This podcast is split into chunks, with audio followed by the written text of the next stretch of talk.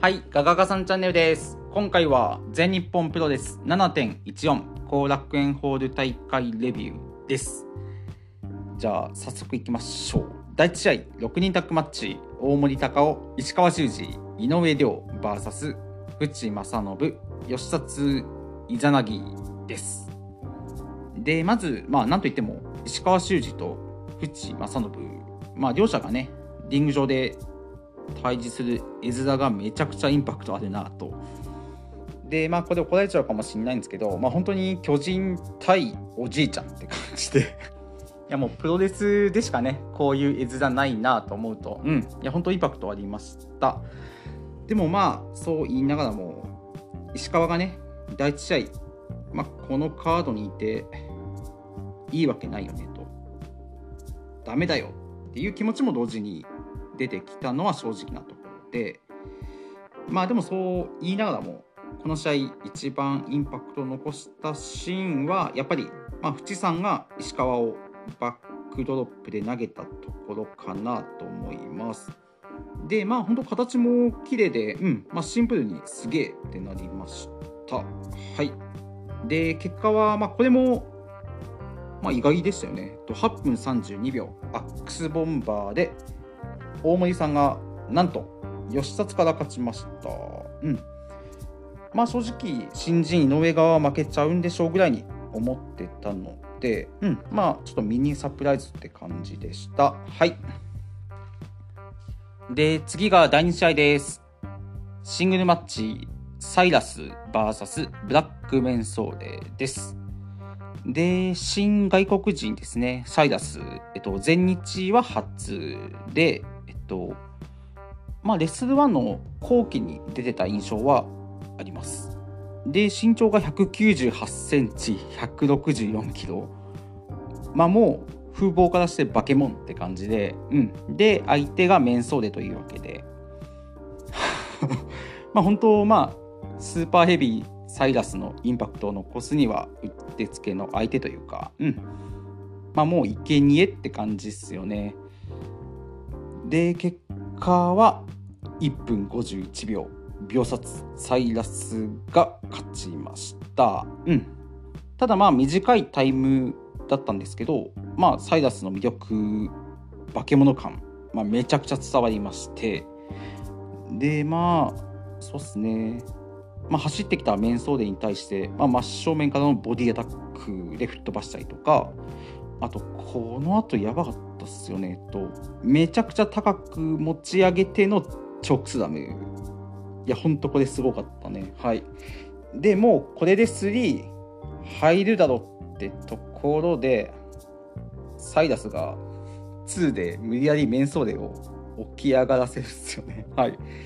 で、ラストは、えっと、うん、これも良かったですね。えっと、コスチュームのダブルショルダーを外してからのリバーススプラッシュ。うん。いや、本当、まあ、これからが楽しみというか、サイラス、間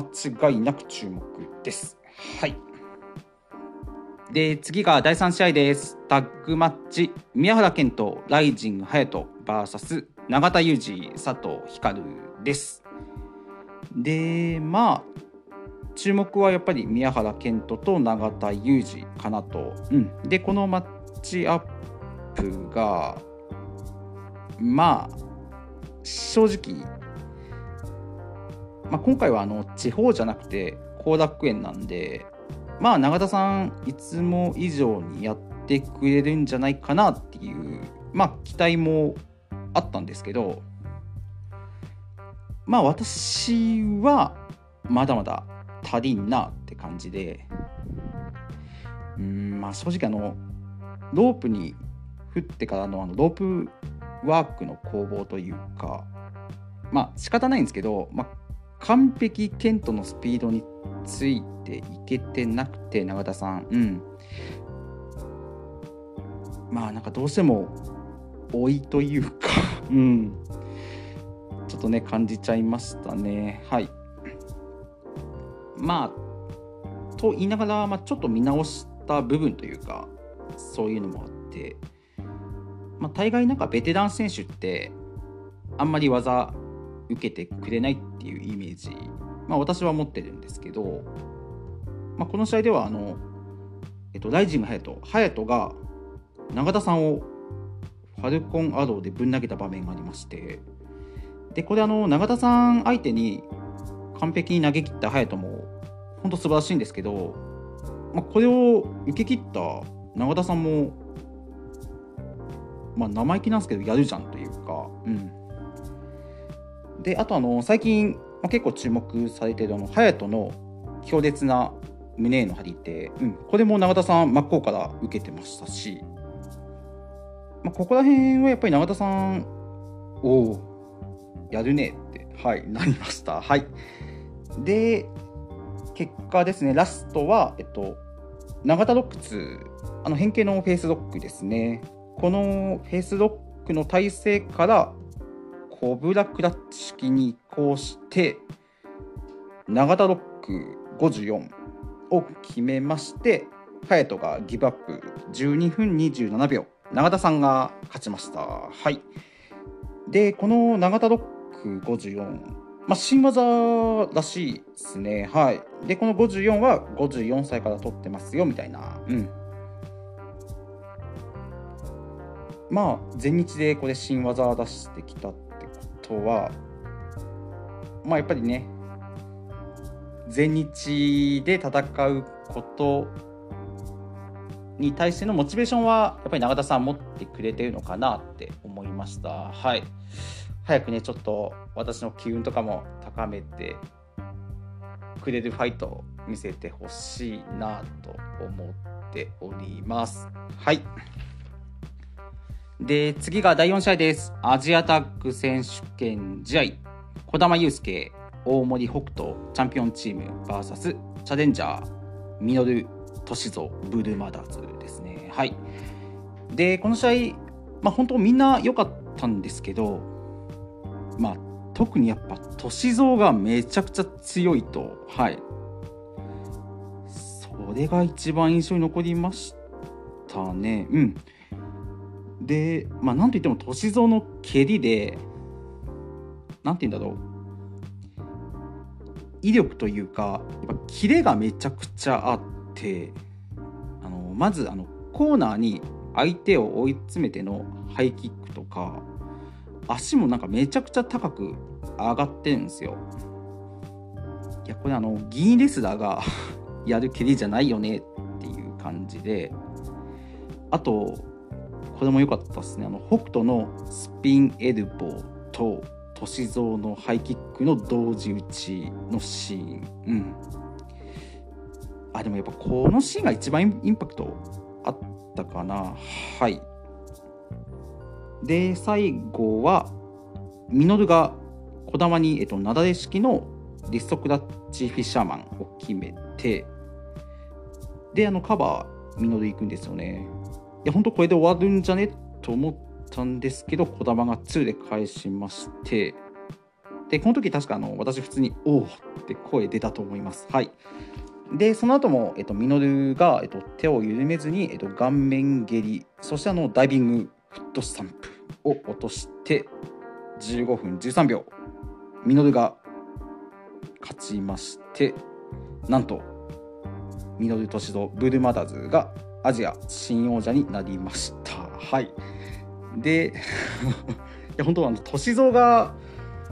これであのガオラアジア二冠王者なんですよね。うん。まあ全然異論はないんですけど、まあでも攻めるなっていうのは正直なところで、うん。で、これあの私本当ツイートしたんですけど、明らかあの無党全日本時代より歳三、まあ、土方さん強くなってるなと。うん。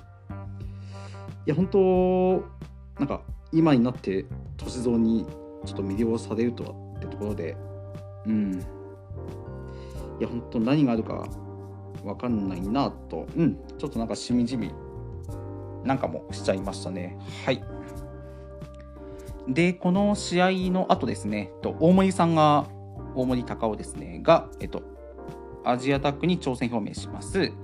で、まあ、パートナーは誰だってところで、なんと、新人、井上が名乗りを上げまして、これ決まりましたね。と7.29新木場大会。うん。いや、まあ本当、井上に頑張ってほしいなっていうのはもちろんあるんですけど、まあでも、やっぱ若手井上をボコボコに蹴りまくる歳三。これがやっぱり一番見たいかなって感じです。はい。で、次が第5試合。世界タッグの前哨戦6人タッグマッチ。芦野翔太郎、本田隆起、立花聖吾 VS ティーホーク、入江茂弘、エルリンダマンです。で、この試合、えっと、7.18、大阪大会で決まってる、えっと、芦野本田対入江ティホクの世界タッグの前哨戦ですね。はい。で、まず、あの、芦野本田の新合体技出ましたね。と、ダブルファイナル弁当。うん。まあ、ホンダのファイナル弁当を芦野も、まあ、2人でやりますよっていうやつですね。うん。まあ、ただインパクトはこれまで使ってるあのフロントスープレックスとファイナル弁当の合体技あれの方がインパクトはあるんですけど、まあ、ただこのこの試合あのダブルファイナル弁当でティーホークが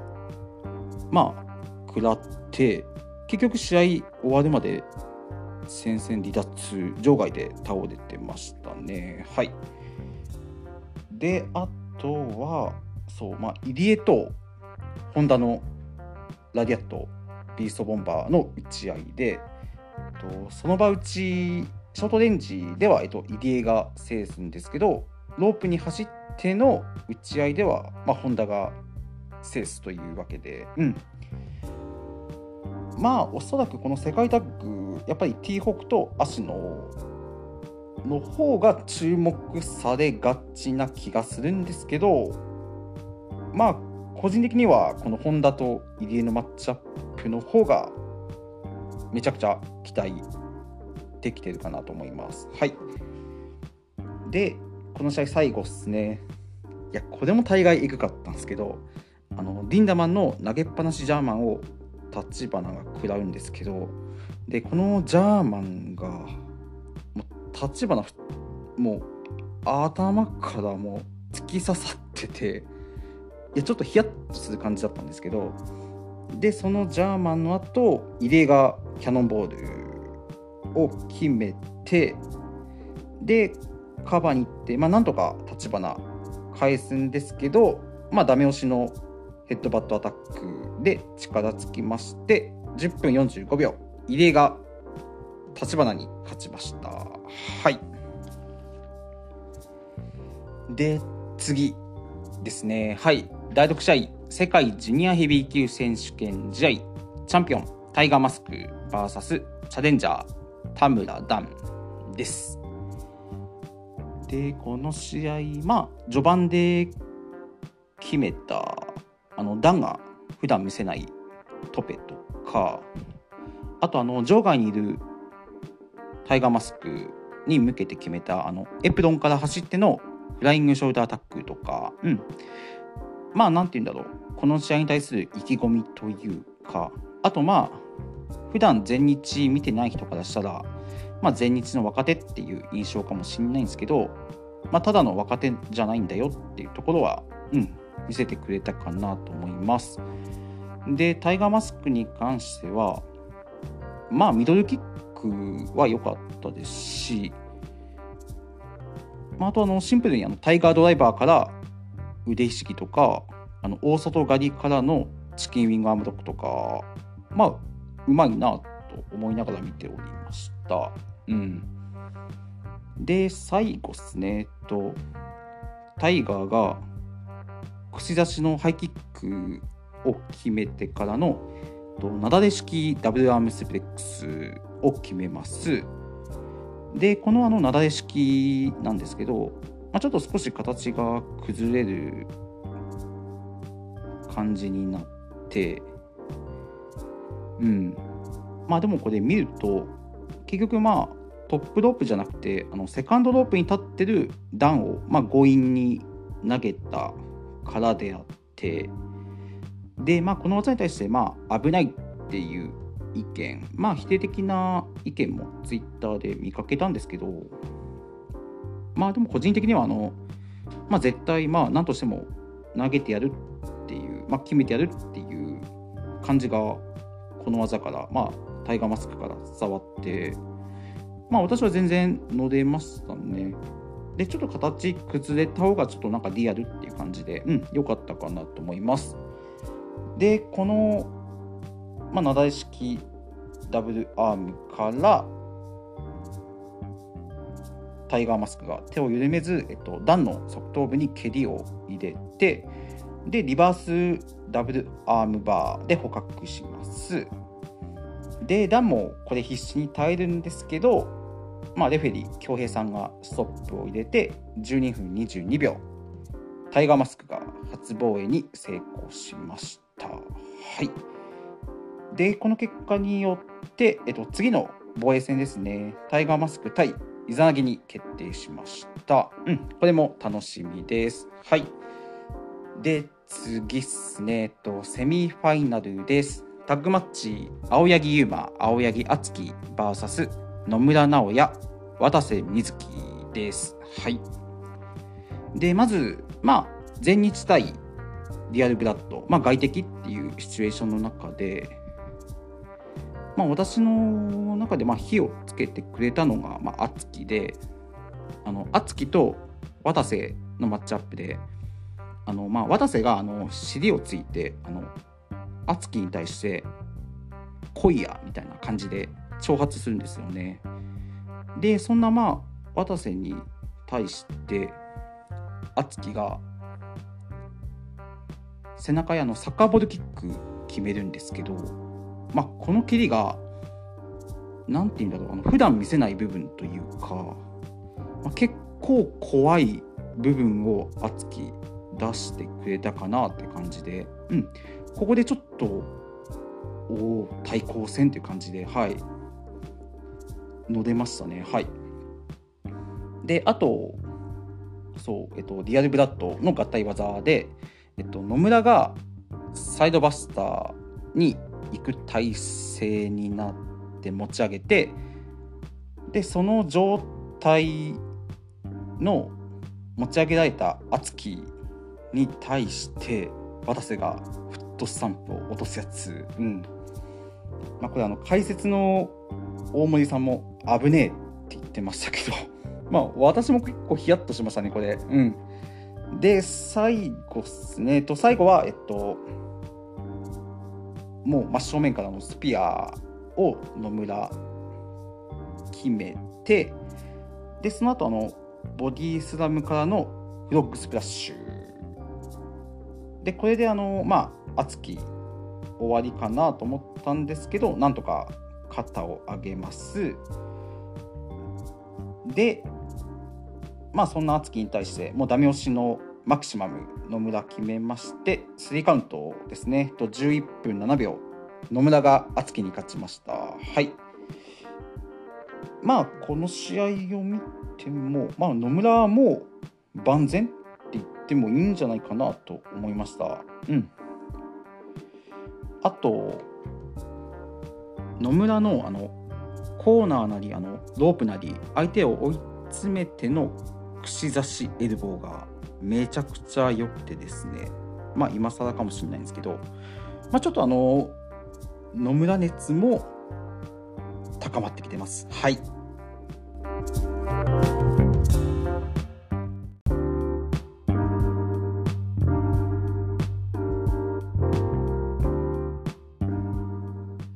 はい、じゃあこれが最後、メインイベントです。三冠ヘビー級選手権試合、チャンピオン、ジェイク・リー VS チャレンジャー、スワマーです。で、まあ、ブルーマーダーズというわけで、乱入反則はみんな予測できたんじゃないかなと思うんですけど、まあ、ただそれにしてもかなり異様な三冠戦になったのは間違いないかなと思います。で、まあ、試合全体見て、まあ、多分ここが一番否定的な意見多かったんじゃないかなっていうところが、えっと、ジェイクがスワマにバックドロップを決めてそして D4C を決めます。でカバーに行ってワンツーまあこれでジェイク防衛かと思わせたところまあセコンドの歳三がカウント中のレフェリーの足を引っ張ってカウント妨害。まあ幻の3カウントってやつですね。うん。でまあタイトルマッチなんでこれやりすぎじゃんっていう意見も本当にわかるんですけどまあただあの少なくてもこの試合であの一番あの私が一番まあ血がたぎったというか、まあ、ヒートアップしたのはやっぱこのシーンでうん。いやまあ本当久々に部屋で まあまあまあな声でうん声出しちゃったっすよこのシーン正直。うん。であとまあやっぱり昔の話になっちゃいますけどあの無当然日本。特にあのブルーマダズ結成したてというか、まあ、それこそあのスワマがブルーにいた時ですよね。まああの時の方が、まあ、怖くてすごかったですけど、まあ、でも少なくともブールのスワマが帰ってきたってうん。思いましたもんね。うん。いやこれがブールだよっていううん。でまあ他にもね乱入反則はありましたけど、まあ、ただあの、まあ、戦いの中でもスワマはしっかり見せてくれたかなと思いますしそれこそまあ強烈なダブルチョップにあのショートレンジのラディアットこのラディアットではジェイクの汗のしぶきとかも出てて、うん、すげえ良かったですしあとでもやっぱりラストの流れですよね。うん。本当目が離せんっていうのはこういうことかなって感じで話ちょっと戻しちゃいますけどあの歳三がカウント妨害した後にえっとジェイクがムーンサルトを狙ってコーナーに登るんですけどそこでスワマがジェイクを捉えて決めたジャンピングパワーボム。うん。いや、これも大概すげえって、もうこの時にはもう結構ウキウキで見てまして、で、その後も、えっと、スワマ、攻めを緩めず、まあ、ジャーマンにローリングラリアット。うん。で、このローリングラリアットの後に、諏訪魔カバーに行って、まあ、これで決まってもおかしくないと思ったんですけど、うんまあ、ジェイクも結構ギリギリでしたね。カウント2で返します。で、続けてあの諏訪魔がバックドロップを狙ったところ、まあ、ここはジェイクが膝を入れてハイキックを打ち込みます。ただあのスワマ、そのハイキックでも倒れず、そしてあの、本当大一番でしか出さないドロップキックをジェイクに打ち込み、まあ、ここでね、まあ、なんだかんだ言ってジェイク防衛だよなって思ってたんですけど、まあ、このドロップキックでいやこれほんとスワマ勝つんじゃねえってもうよりちょっとテンション上がってきて うんで続けてスワマがバックドロップそしてダメ押しのバックドロップホールドでカウント3いやでもまあでもまさかでした。スワマが新三冠王者となりました。はい。で、まあ結果、まあジェイク負けちゃいましたけど、なんて言うんだろう。まあだからといって、悲観するところが私は一切なく、うん、まあ例えが合ってるか分かんないんですけど、まあ宮原が三冠落としたとしても、まあまた近いうちにチャンスは来るでしょうっていうか、なんて言うんだろう、まあ極論ベルトなくても主役というか、うん。まあ本当今のジェイクに関しては、まあ、ベルトがなくても、まあ、前日の顔だとも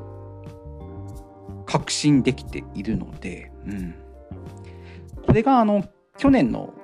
まあ、巴戦？大田区あの初めて三冠巻いた時だったらいやもうジェイクに防衛させて格上げてこいよって私も思ったかもしんないんですけど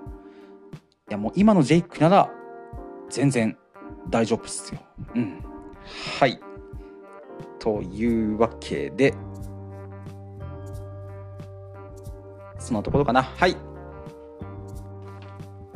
じゃあ7.14。後楽園大会レビュー以上となります。はい。あ、で、あと、この日、王道トーナメントの出場メンバーと組み合わせが発表されましたね。はい。まあ予想も前回してたんですけど、まあ、大概違ってまして、うん。